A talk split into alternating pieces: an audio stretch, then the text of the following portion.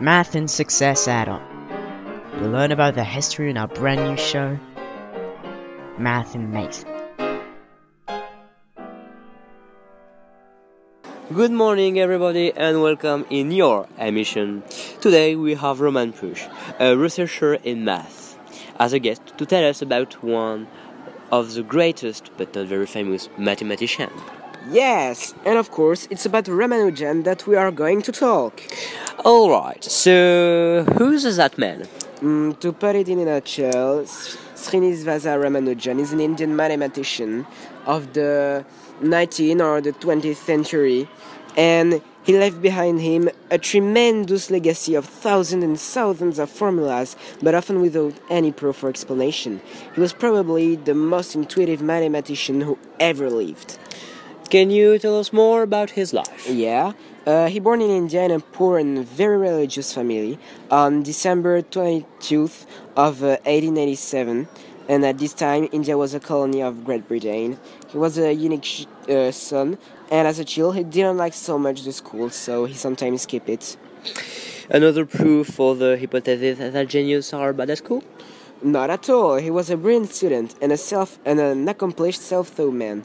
He finished he finished first at the exams of his district, and at the age of 14, uh, he found his own method to solve cubic equations.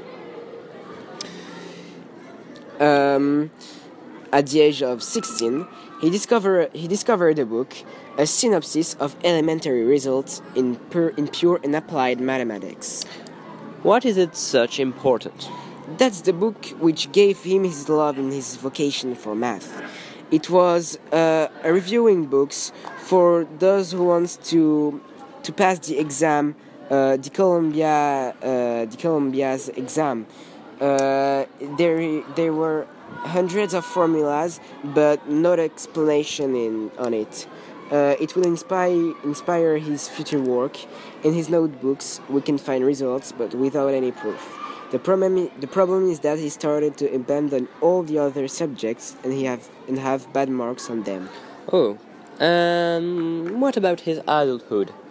He continued to work on, on his math, but he had to her, to earn his living, so he worked as a clerk, but it was not very lucrative in uh, 1913, uh, there is a watershed in his life. He sent all his notebooks of math at Columbia University. Oh, and what was the reaction? They laugh. They don't consider the work of Ramanujan because he was Indian, and his formulas were absolutely not rigorous. But one man, Hardy, said that the equations of this notebook are true because because if they're not, nobody could have the imagination to invent it. So he trusted him, and Ramanujan came to Cambridge. The culture shock was a little bit difficult for him. For example, he came without shoes. Um, but he started a prolific collaboration between uh, him and uh, Hardy, complicated by the war. But, and he died in uh, 1920 because of tuberculosis. What kind of discovery he did? Oh, his range of research was absolutely huge. Uh, for example, he moved forward the, researches about supergravity, prime numbers, divergent series, partitions.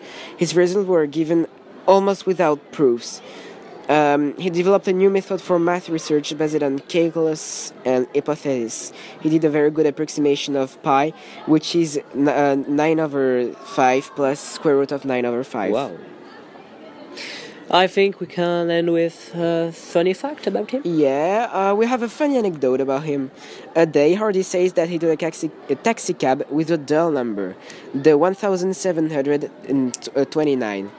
Uh, you can see how exciting are the conversations of the mathematicians. Yeah, really exciting. um, uh, Ramanujan replied, No! It is a very interesting number. It is the Wow. smallest number expressible as the sum of two cubes in Incredible. two different ways. Incredible. Yeah. Thank you for presenting him. Thank you. And see you next day. This was Math and Mate on Radio Lyautey. Thanks for listening. Stay curious and see you next time.